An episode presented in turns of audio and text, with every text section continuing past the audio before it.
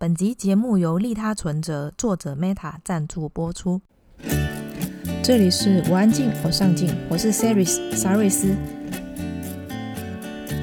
我安静，我上进是一个专为内向者打造的 Podcast 节目，在这里我们分享多元面向及有趣的故事，和你一起探索人生的可能性，帮助你重拾热爱的事物，并活出你想要的样子。请在网址上输入 c e r y s 点 c o。期待你在这一趟旅程收获满满。你知道书店店员平常都在做什么吗？吹冷气、看书、吃饭。你知道书店里面也会有怪人吗？你想对我干嘛？不要过来哦！你梦想的书店长什么样子呢？大大的、香香的、漂亮的。欢迎我们今天的来宾，三个卖书人肖 P。三个卖书人有肖 P、小马和店员，他们喜欢在节目中吐槽奇怪的客人。内向如我，无法同时和两个人以上聊天，所以这次忍痛只邀请了三个卖书人的肖 P 来到节目。原本我计划请小马来唱一段不走音的歌作为节目开场。肖 P 非常幽默，尤其聊到书店的奇葩经历时，真的很想帮肖 P 报名专业配音员训练班，也太好笑了。如果你对这一集的内容有兴趣，请在威廉网址上输入 c e r y s 点 c o 斜线三个卖书人，在文字稿里我会和你分享为什么我喜欢逛书店。逛书店让我觉得很疗愈，不过书店里的平台还是让我觉得不敢靠近。不知道你会不会和我一样？只有你才会那么奇怪。如果你想野生捕获沙瑞斯，欢迎加入我们的脸书社团。我们的社团很安静，社员也很上进哦。正所谓安安静静又一天，上进上进又一年。没错，请在脸书上搜寻“我安静我上进”，就可以找到我们了。你准备好了吗？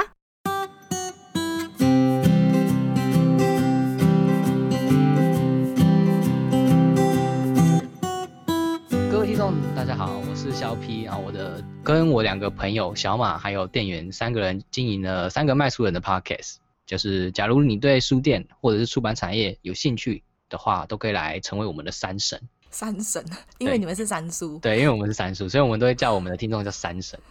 我觉得这名字实在是太可爱了。这个是我们有一次在直播的时候让我们的三神投票的。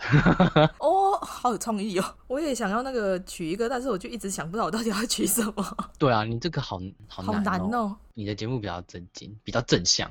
没有，其实其实主持人很很混乱。干嘛这样？那那我们来说说，为什么你们刚开始会想要去做 podcast？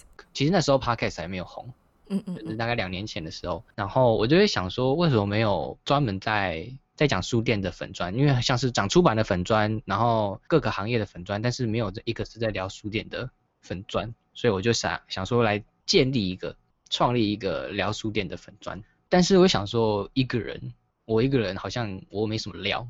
找了我两个好朋友，就是小马跟店员，我们三个人的其实因为个性都不一样，可以蹦出更多不一样的火花。这样，我们一一开始其实就想，因为我们是想说只在脸脸书发文不够嘛，我们要做节目，至少有个影片或者是声音，可以让来推荐给来分享出去，这样分享书店的趣闻，这样，呃，就先做了 YouTube，因为我们不露脸嘛。我们就只是把聊天内容，然后加可能加偶尔放一些梗图当做画面，其实不太像是正常的 YouTube 的影片。然后就有一个好朋友出版鲁蛇，那个好朋友就推荐我们说，你要不要去试试看 Podcast？我会想说 Podcast 是给专业的人去做的，就所以我当初就没有去碰。虽然知道 Podcast，但是我没有想要去做，因为我以为那个是要很专业的，或者是你做过节目的人你才懂的领域。鲁蛇告诉我之后，他分享了很多资讯给我。啊，我才去研究之后发现，哎、欸，不用哎、欸，其实你就一支麦克风，然后有个录音软体，你就可以丢上去了。嗯，记得、啊、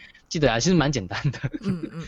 而且比起 YouTube 来说，真的很简单，因为 YouTube 剪辑影片很麻很累，其实比起来很累，因为你你还要上字幕，字幕然后音那个效果什么的，啊，还要上上梗图啦。但 Podcast 其实你就只要把呃声音顺过，调整音质，然后去噪，基本上这些。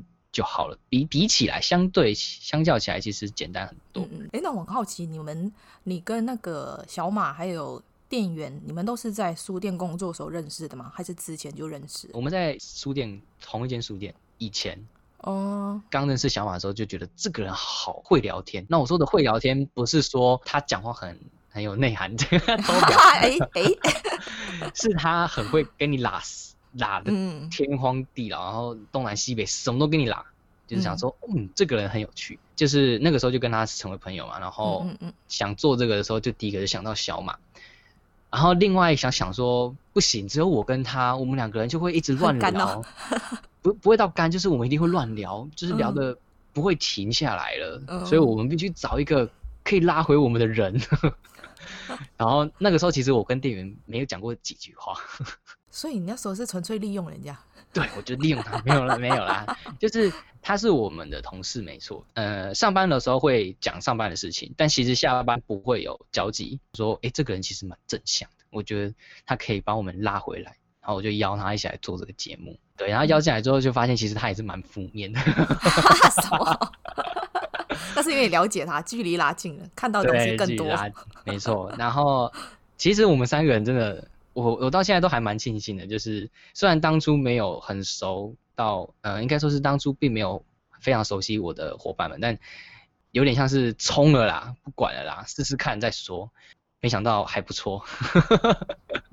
对啊，我觉得你们三个人其实是有互补的感觉。对，我我对，没错。聊聊你们在书店工作的情况，为什么那时候你会去选择在书店工作？其实，在书店工作其实蛮蛮简单的，就是单纯很喜欢书，很喜欢看书，嗯、然后就学生时期的时候就很常去跑图书馆啊，或者是住书店。但因为没有什么钱，没办法买书，所以会去连锁书店，但不会买书，就只是看而已，没有什么钱。然后那个时候就是很羡慕可以在书店工作的人，想说哇，他们在书店工作，免费看书，对啊，可以爽看呢，都不用花钱，好棒哦。那后来你有发现，其实没办法，没错。当然进去之后才发现哦，嗯，才没有时间给你看书诶，每天工作就忙得要死了。你也是可以看书啦，你就下班看啊，想说看啊，下班看啊，每个上班族下班也可以去看书，对啊，根本就没有什么不一样，对嘛？有什么不一样？就是哈，就是被骗。但是你们可以免费看啊，没有到免费啦，就是。不，书店的书不可以带出去啊，不可以带出代理书店，因为你可以用员工价买，可是员工价也没有差，没有便宜到哪去。因为现在书其实很便宜，你就什么七九折，就是什么六六七五折，是六六折都有，就是你员工价跟有跟没有一样。我们在书店工作的人还是会下班，然后可能就继续待在书店，然后就看。早上可能发现说，哎，这个新书好像很有趣，那下班就来翻翻一下，这样大概翻一下，啊，喜欢了才会啊，好吧，那我就留着买这样。哎，那你们有新书都要一定要先看过吗？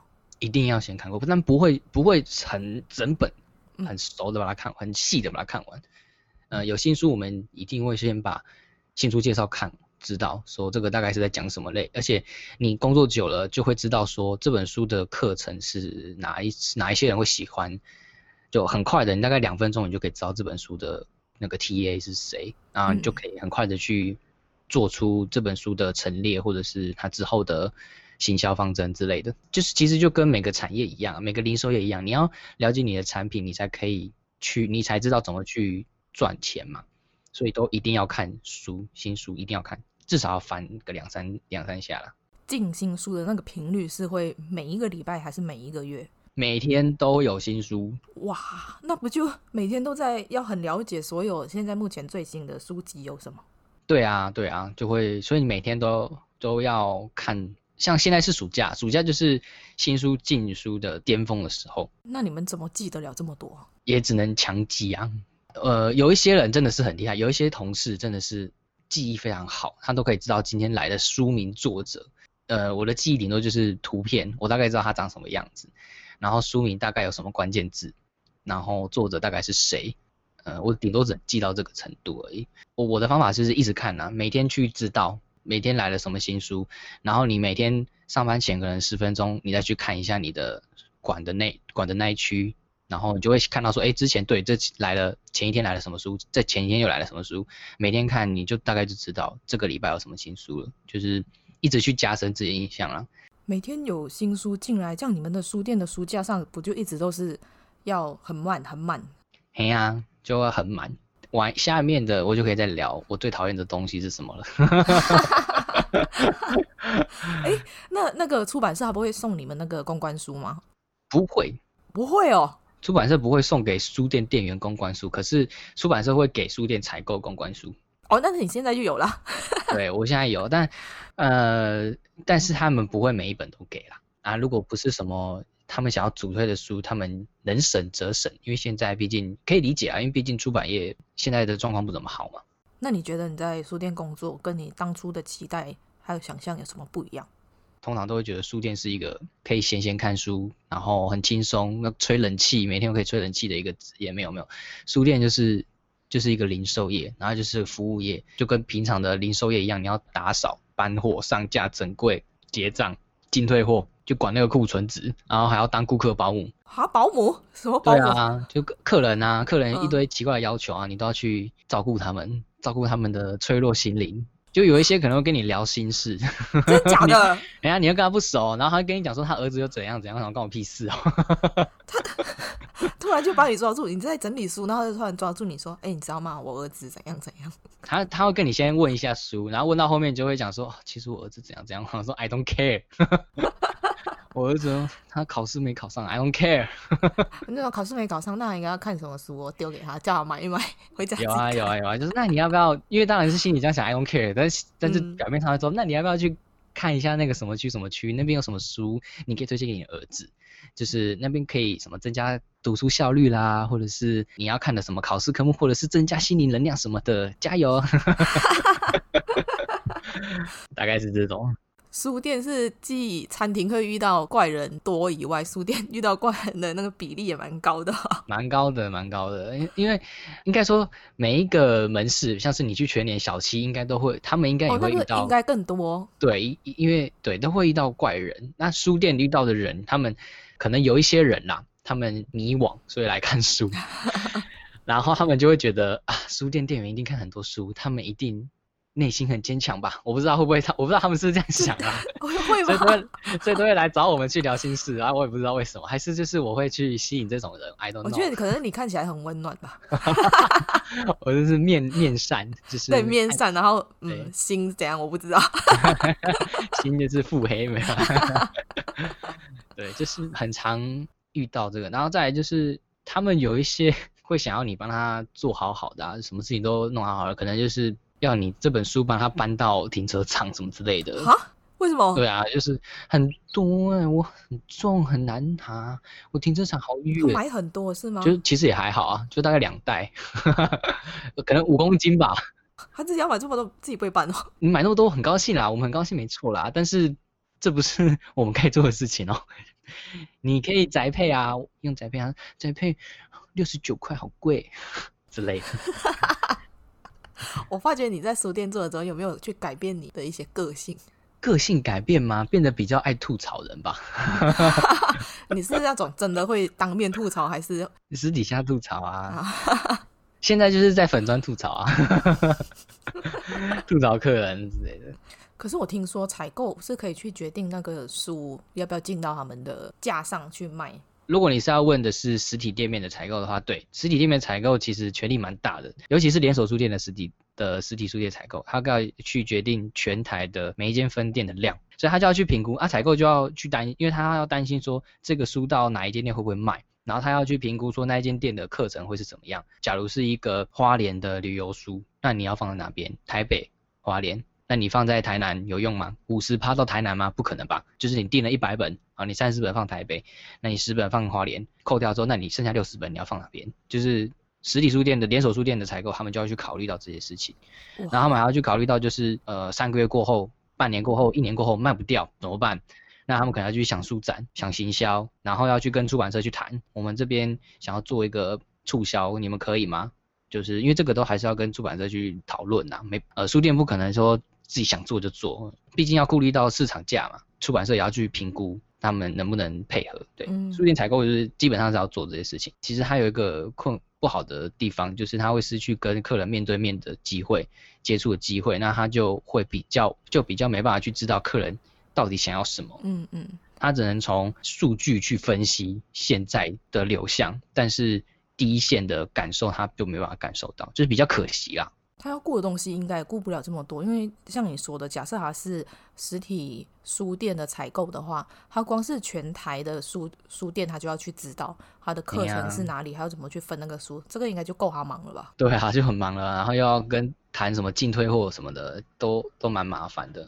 你一开始的时候是因为喜欢阅读，然后进了书店打工吗？哎，你自己的想象，你想要免费 爽看书的这一件事情已经不存在了。但是后来你还可以选择离开这个地方的时候，你还是选择在同样一个产业啊？啊、呃，就是没办法舍舍弃对书的情感，我觉得啦。可以打你吗？是真的啦，是真的，是真的吗？是真的，就是曾经也有一段时间，我有离开这个产业一阵子。嗯。做的也没有到很很开心，就后来还是回来了，就觉得这边是我觉得比较自在的一个地方。你大学念什么？我其实大学是念理科的。那你也真是跳太远了吧？对啊，就是不顾家人反对，做我想做的。真的哎，啊，不然 一一般书店打工都念什么？都是文学系为主，然后还有就是商科。因为我觉得文科的人，因为我自己是文科的。我觉得文科人好像不太，我自己啊不太会跟别人打交道。可是刚刚听你这样讲，书店会遇到的事情这么多，适合在书店的工作吗？我觉得，当你到了那个地方，你不会打交道，嗯、你也会变得会打交道。对，而且你你并没有不会跟别人打交道啊。你你看，你都经营了这个 podcast，就跟这么多人聊天了。怎么可能会不懂怎么跟人打交道？这是远距的，面对面我可能不是长这样。是这样吗？面对面你就会怕，不敢讲话的。我就会开始变得很透明，开始消失在空气中。哎、欸，那你当书店店员多久了？五年多了。天啊，那那你最厌恶哪一个工作？行销。就我曾经做过出版社行销，出版社行销就是你要去。想怎么卖那本书，然后去联系可能可能就是媒体啊，请他们推荐啊，然后联系网红啦。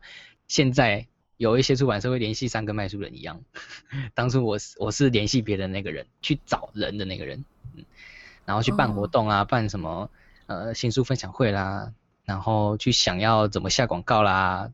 行销会做的事情，那只是卖的东西是书，行销的东西是书，然后怎么去操作那个书里面的议题。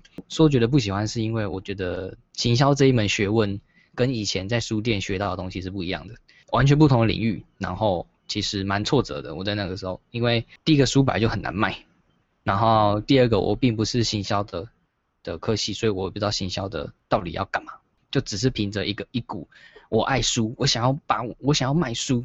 嗯嗯的一个傻傻的念头，然后就直接跑到那边去。但是在那边我也学到了很多东西，就是聊在那边才知道什么叫行销啦。那什么是行销？就其实就是锦上添花的东西，但它不是雪中送炭的东西。就是这本书，你可以通过行销来让它变得更大，点起行销点火之后，你可以烧得很远。可是如果你没有，呃，你那个东西不是可以点火的东西，你再怎么点也点不起来。就是这是我对行销的。得到了一个结论，对，哎，为什么会讲到这个？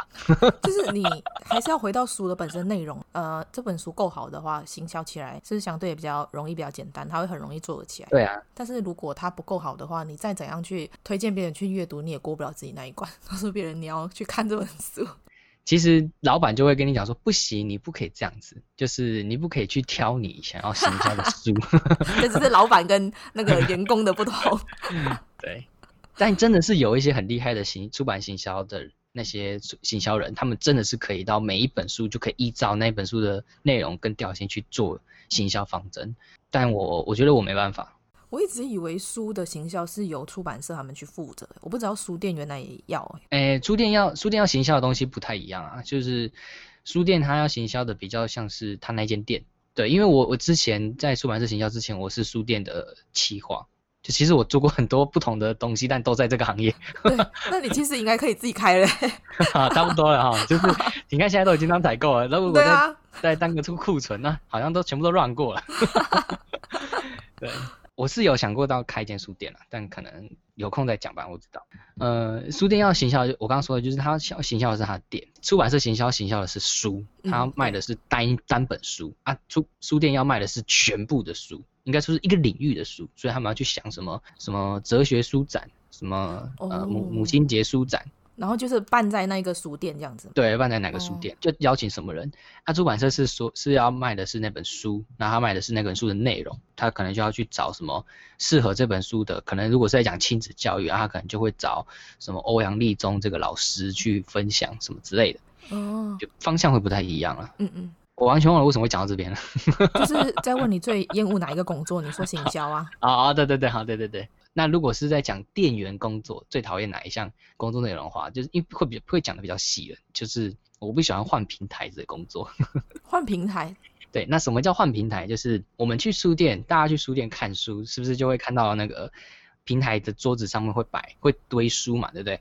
嗯，通常是最新的书。对嘛，最新的书，然后然后就有一些书店就会摆得美美的，就会你把它想，哇塞，这根本就是艺术了吧？这个我可以拿吗？拿了会不会倒啊？这种 有哦，有 有啦，有一些有一些特别的书店会这样做了，就是吸金嘛，嗯、可以吸引吸吸引那个人家的那个关注。换平台哈，就是刚好说到每一天来的新书都很多，但是书店的空间是有限的。对啊，因为每天来的新书不只是新书，还有包含旧书。还有要做书展的书，嗯，就是所以每天到的书都非常大量。我要把什么空间给什么新书，我要把什么空间给书展的书，就又是一个学问。我说讨厌换，是因为我今天可能才把 A 书才刚堆好，辛苦堆了两个小时，然后把它堆好了，嗯，完美。隔天来了书展的书，然后老板就说。你昨天 A 数的位置要给他，然后我就，那我昨天可以就浪费时间去做这个事情。可是这么快就换，那不就也看不着效益吗？因为你才刚堆好一天而已，你怎么知道你这样堆好不好？那你又换，我就觉得很烦。对啊，我最讨厌做这种事情了。是因为是因为你刚好不容易做好，然后又要再做一次，你就觉得有够烦的。对，就会觉得哦，我我我都在浪费我的生命。真的有一点啊，因为这种事情应该应该不要是常换吧，因为来的人不一样啊。对，可是你。要说就是，哎，这个应该要好好的先提前规划嘛。其实你也不知道书什么时候会到，你会知道什么书要出版了，可是他们什么时候到店，你不知道。所以你们是要等他到店之后，你们才能知道你们你们现在是要去推哪一个书展的店，然后去推哪一本新书。我们知道什么书要来，所以我们会先给他一个大概的位置，说，哎，他来了，我要放这边哦。那可是他没来怎么办？我们就必须要把东西放，想东西放。那想东西放好之后，放完之后，隔天那个就来了。书店店员就是一直在换平台，从这边从 A 搬到了 B，再从 B 搬到 A，这样每天这样换来换去，换来换去，换来换去。那个，可是平台这个东西，你们在换的时候只能一个人在做，不需要两个人，因为人力不够。所以你一个人在做，这、哦、这样真的很累。当书店店员让我觉得最烦的一件事情，可是有一些人觉得换平台是一件很快乐的事情。那我我我觉得策划书展，去想一些文案，去想主题很有趣。可是有一些人会觉得，哦，我想不出来，好累哦。为什么我要这样？我去好好的把书堆得很美美的，书也会卖啊之类的。就每个人的想法不一样啦。对，对啊，我是这样。对，你是属于动脑型的。对，我就是比较喜欢。动脑不想要动手，因为懒啊，因为你只想瘫在那。对，我想瘫那，我只想出一张嘴。你在书店做了这么久啊，那你去到书店的时候，你会不会第一个就会先注意他们的那个平台，先观察一下这间书店的特色跟他们的风格是什么？没错，没错，一定会，就是进去之后就看说，哦，你想推这本哦，可以理解哦，这种。然后说，诶，为什么会放这样？那蛮怪的。这个逻辑就是怎么会心理的书跟小说，或者是什么心理的书跟什么语言的书放在一起，就觉得诶不太对吧？这一本书应该要跟什么书放一起比较好吧？就会自己在那边内心一堆想法的。可是我们这些不懂的人去，每次看到那个平台的时候，都会只会这样绕过去，不会去觉得它哪里怪啊？对啊，一定的啊。你因为大众比较不会去去想那个逻辑是什么。所以书店店员要做的就是那个平台，我要怎么样让你可以站在那里？书店店员重要的一个学问就是我要怎么样把平台的逻辑弄好，让你让读者来到这个平台会觉得哇，我这边的书我都想要买，这样，并不会想说嗯，这本还还好，没什么，哎，旁边莫名其妙走掉了，这就是失败了，失败的书店店员。可是你们那个平台要要怎么去设计是有？有人教过你们要怎么用的吗？还是你就是只能从经验去吸取教训？进去我不知道其他书店了，但我们的书店进去的时候一定会有前辈带你，然后带你告诉你说基本的逻辑，为什么我会这样放？这样放的话会会为什么会很奇怪？嗯，那再来就是之后就是你的经验了，对啊，因为每个前辈告诉你的东西是他的经验嘛，不管在哪个职场都一样啦。就是前辈教你的东西是他自己的，那你要把前辈的经验跟你自己的经验融会贯通，那变成了你一个你的特质，然后所以这样子来去判断说你的书区要怎么陈列，要怎么设定逻辑，然后你想要吸引什么样的客人。当然前面你刚刚说的状况也有，也有另外一个可能性就是你不是他想要推的人，什么意思？就是他可能那个平台想要推的是某个主题的人，所以他这样放。然后可能你不是、oh. 你并没有在关注那一方面的东西，所以所以我看不懂、呃，所以你看不懂，有可能是这个样子，嗯、对，oh. 所以我刚刚也不可以下这么早下定论。好，我还是不会把它剪掉的。对啊，大概是这个样子啊。刚抱怨完你在书店那个，那我们现在来说说你在书店工作让你最有成就感的事情。好，其实就就我想应该很多店员应该都跟我一样，就是他们。推的书冲上了畅销榜这件事情应该是最有成就感。那所谓的他们推的书，就是前面有说到，我们通常很快就会知道预计会出版什么书。嗯嗯，嗯。那我们就会知道说，诶，这一本我觉得这个议题很有趣。书到了之后，我想要怎么把它操作？就我可能想要把它放到哪个最明显的位置，或者是我怎么我要怎么跟其他的书搭配起来，让它更显眼。呃，书来了，然后我们把它操作起来，诶，竟然上了畅销榜。就是对这书店店员来说，就是非常有成就感的事情，就代表说你成功了，你做对了，你有把那个人家看不到的书把它推出去了，让大家看到的那本书。而且这个也有另外一个点，就是你懂哦，你懂我想要干嘛哦。你买了对不对？我们两个是一样的想法，知道这本书很不错。我觉得有一个很神秘的地方是，你们说的畅销榜是哪里啊？在哪里？基本上你去连锁书店，不管是不是呃，有一些独立书店也会有。就是他们会有一个墙，然后那个墙上面就写说本店畅销书，就叫做畅销榜。然后他就是可能讲说第一名是什么，第二名是卖的最好是什么，第三名是什么，是了。那是你们自己排出来的？对啊，就是我们依照销量排出来的。我以为那是乱做的。没有啦，那个是真的是依真的是依据销量来来出来的。啊，那可是怎么可能？那个新书一出来就卖那么好？有可能啊，有可能啊，就他。我一直觉得是你们的那个行销手法骗我们一出来，我想说这本书我才刚听说，这么快就有人买，怎么可能？没有，那个真的是真的是依照销量啊。我们因为有一些书店还会有什么选书啊，什么店长选书啦，什么店员推荐啦，那这个就是我们想要做的。通常那种书都不会上畅销榜。嗯，因为因为个人喜好不同。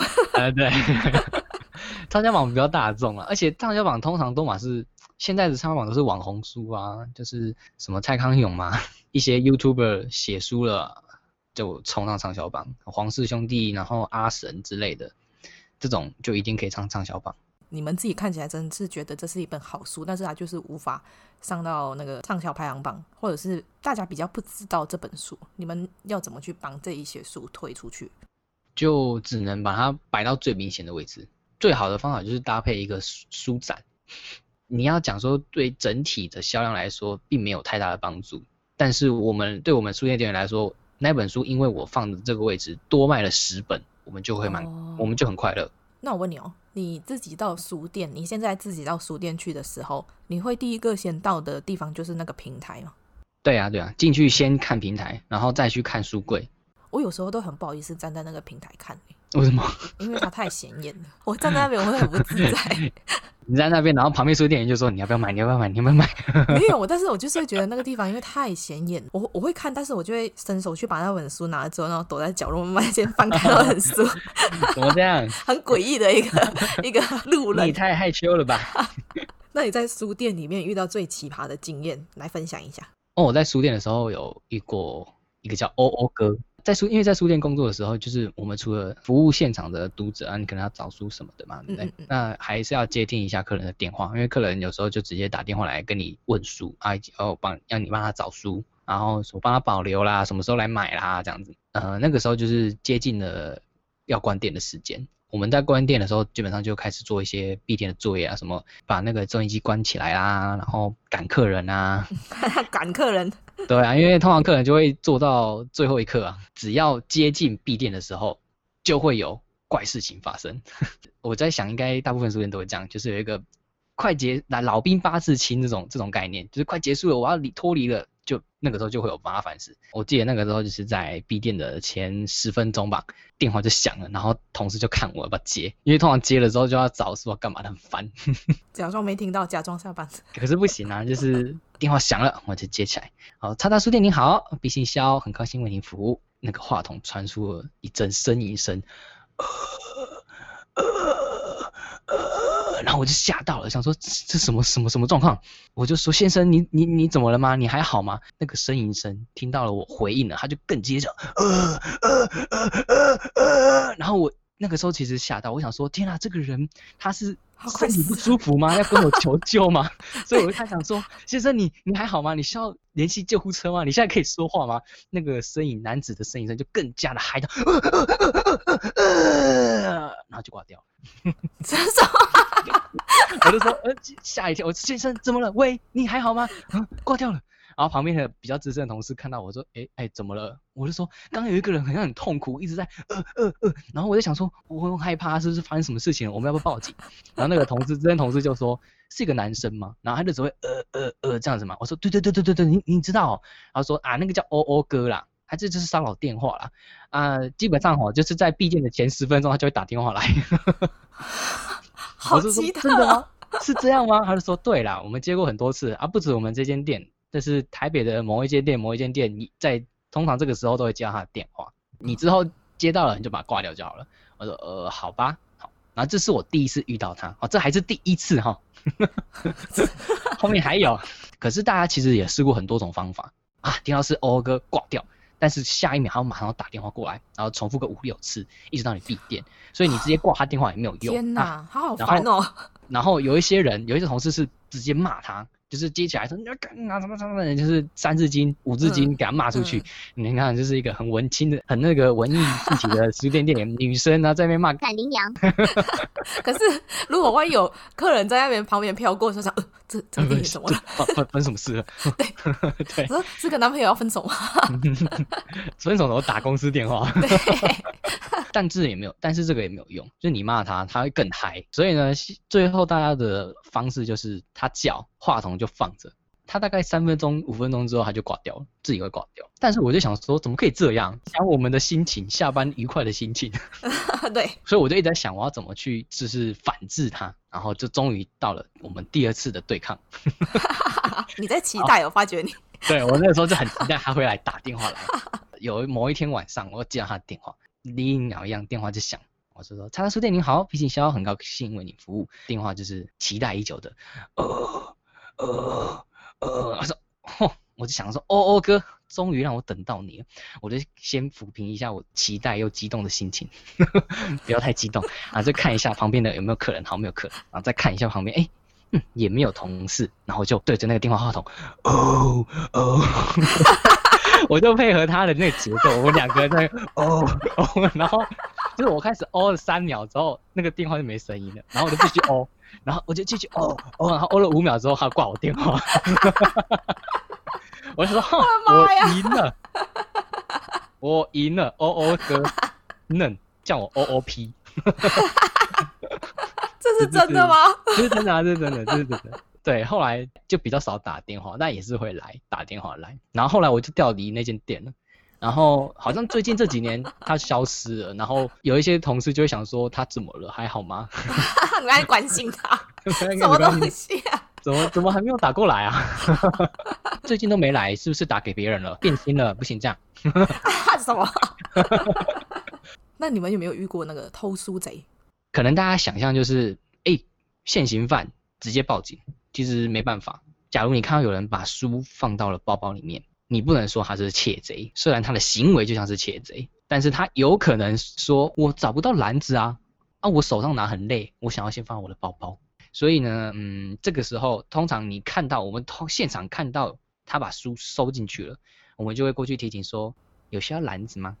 或者是、oh. 对，就是有有需要我帮你找什么书吗？”就让他知道，如果他是窃贼，他就会心虚。然后就会把书拿出来，就说哦，我不知道有篮子诶之类的。那如果他是真的是不知道篮子，就是找不到篮子，他也会请你帮他拿。所以这就是一个解决的方法。但再来就是呃，偷书通常都会看你不在嘛，所以你如果真的撞到了那个，也是蛮幸运的一件事情，看到他可以赶快制止。但通常都是在你不知道的角落在偷书，那那个时候我们就必须要用呃监视器嘛，我们就书店都有监视器，那就是也只能就是用监视器的截图，然后去报警。之后如果有看到了那个人再来，我们就会跟着他狂跟，同时间报警，等警察来，然后一直盯着他。他们敏感的窃贼就知道，哎、欸，这个我后面有被跟，那应该是书店店员，然后他就会走掉。其实除了偷书贼，我们在书店遇到的另外一个犯罪者就是偷拍嘛。那遇到这个的话，就处理的方式就不一样。要偷拍的方式就跟他打，啊、没有了，屌丝在那边。好，遇到偷拍通常都呃两个状况，一个就是其他读者过来跟你讲说那个人在偷拍我。呃，大部分的时候啦，过去跟他讲说，请你把手机拿出来，那他当然就否认说我没有啊。这个同一时间会请保全过来壮大一下声势，你不要一个人跟读者两个人过去，因为因为通常书店店员是女生嘛，一个书店店员的瘦小女生跟被偷拍的女生两个人过去，我觉得也不是很安全啦，嗯嗯，所以最好是找个组长来，或者是男同事一起来，嗯嗯，来了之后就因为他否认嘛，然后我们就会说。这个小姐已经看到了，已经有目击证人了。我们有监视器，请你把手机拿出来删掉。有一些人就真的会好好的删。如果那个被偷拍的小姐她愿意原谅，那就原谅；她不愿意掏，就是拿出来又不想删啊，就我们就一样报警，然后就会一直不准他离开，让警察去处理。这样这样停下来，我觉得书店店员他们感觉可以出一本书。有一本书叫《书店怪问》，但不是台湾出的书，是国外出的书。那那本《书店怪问》里面的内容就是在讲客人问的怪问题。听完我这个觉得不够过瘾的话，你可以去买那本来看。你下一个要去的地方是出版业吗？我下一个地方，你说假如离开了书店采购这件事情，我下一个我就不想要再做书店了。我我能够做，我就当 Podcast 这样。靠这个赚钱，这个现在靠这个赚钱好像也需要一段时间哦。对啊，如果可以开一间书店，我也是蛮想开一间独立书店的。嗯，嗯，那来说说你梦想的书店长什么样子？我不知道你们有没有听过一间德国的书店——魏赫书局。这个书店它很老了，它有一百多岁了，一百四十八左右啊，反正就一百四十几年了。我梦想中的书店会跟它一样，那它这个是书店特别在哪边？它其实是它就是一个独立书店。就是卖自己想要卖的书，他喜欢童书，所以他们的书店卖了六百多本、六百多个品相的童书。嗯，他不卖畅销书。独立书店好的地方就是它不会有那种在市面上看到那种乱七八糟的书。什么叫乱七八糟的书？那个书店的陈列就是一个展。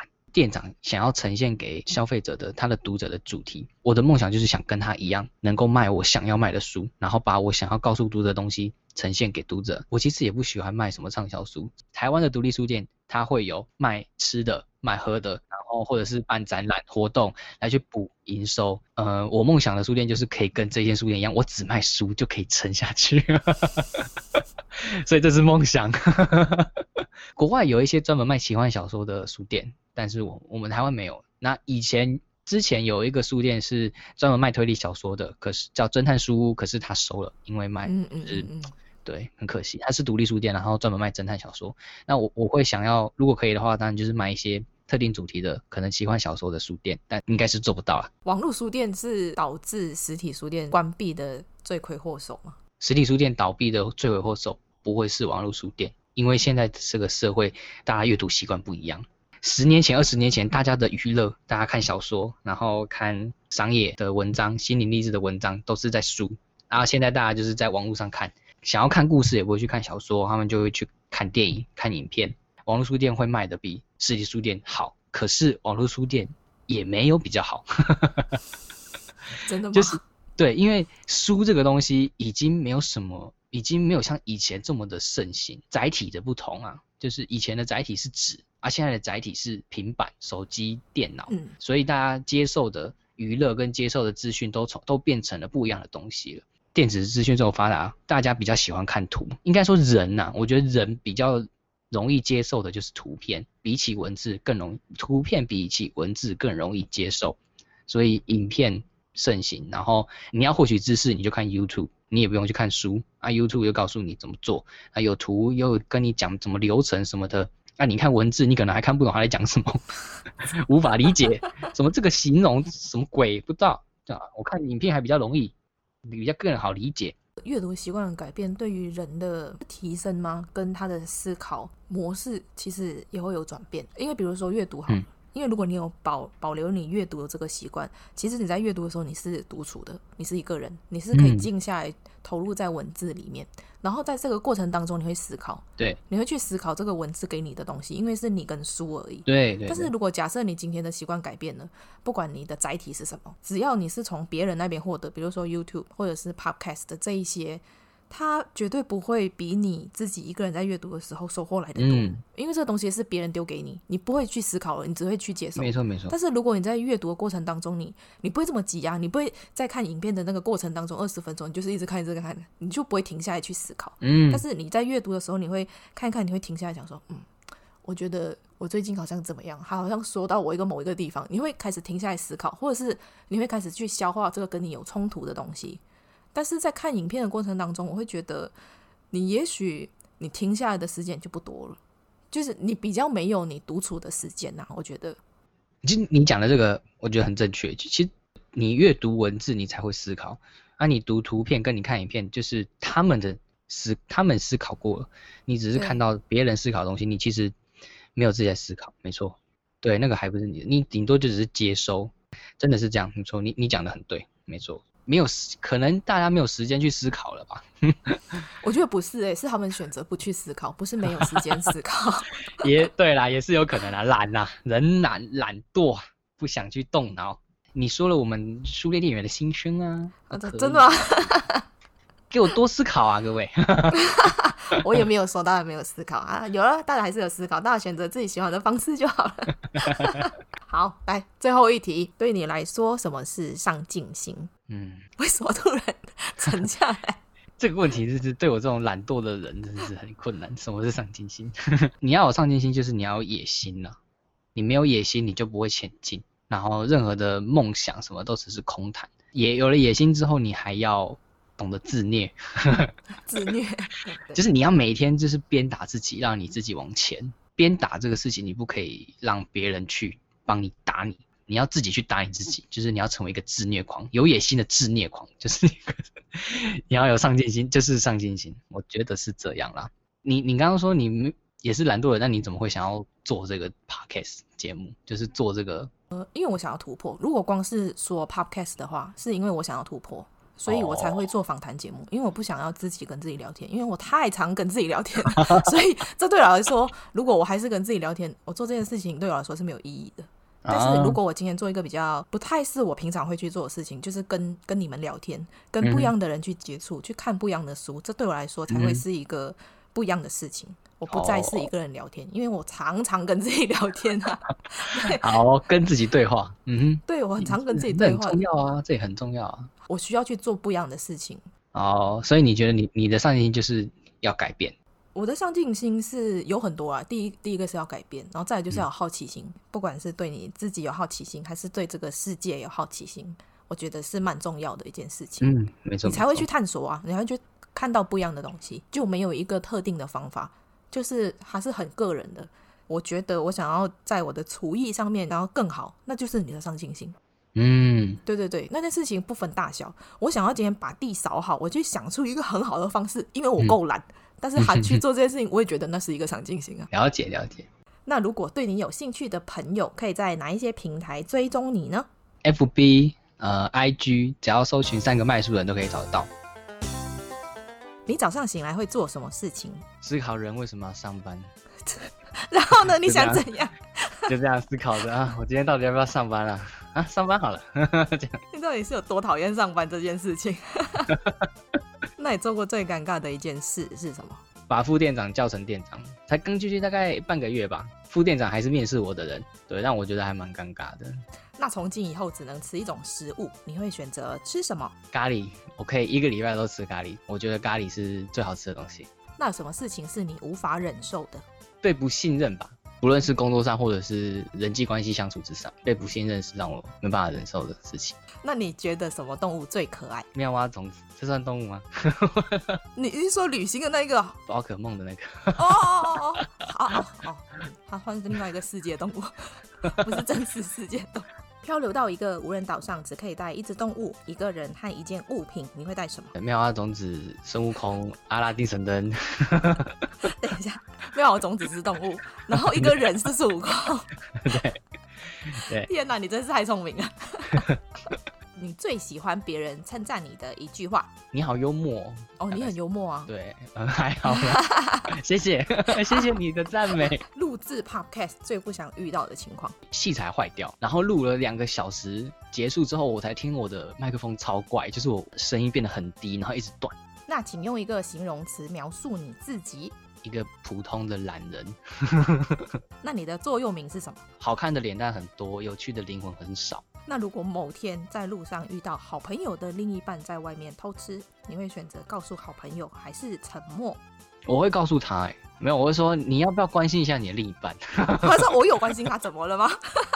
某个人在街上牵手，你要不要家庭革命一下？那个是阿骂啦，阿骂嘞。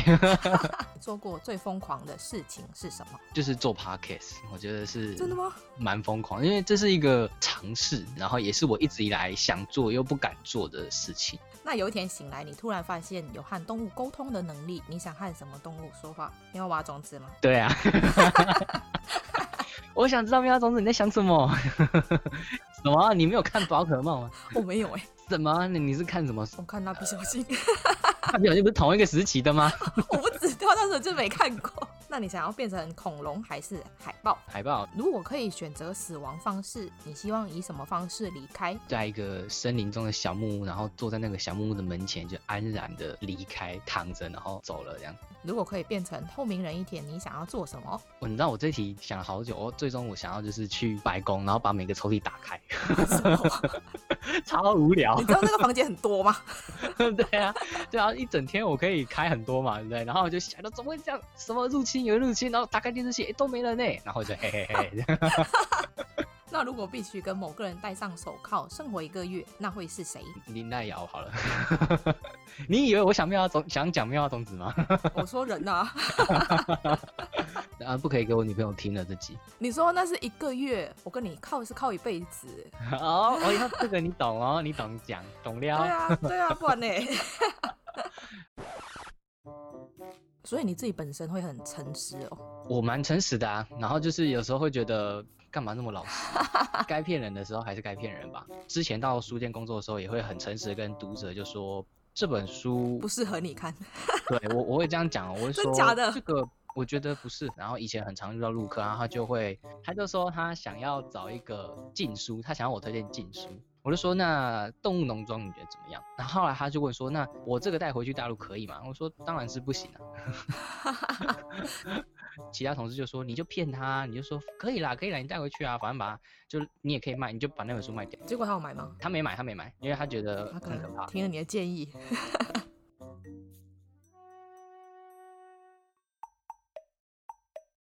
听说上镜的人都在听，我安静，我上镜。你喜欢这一集的内容吗？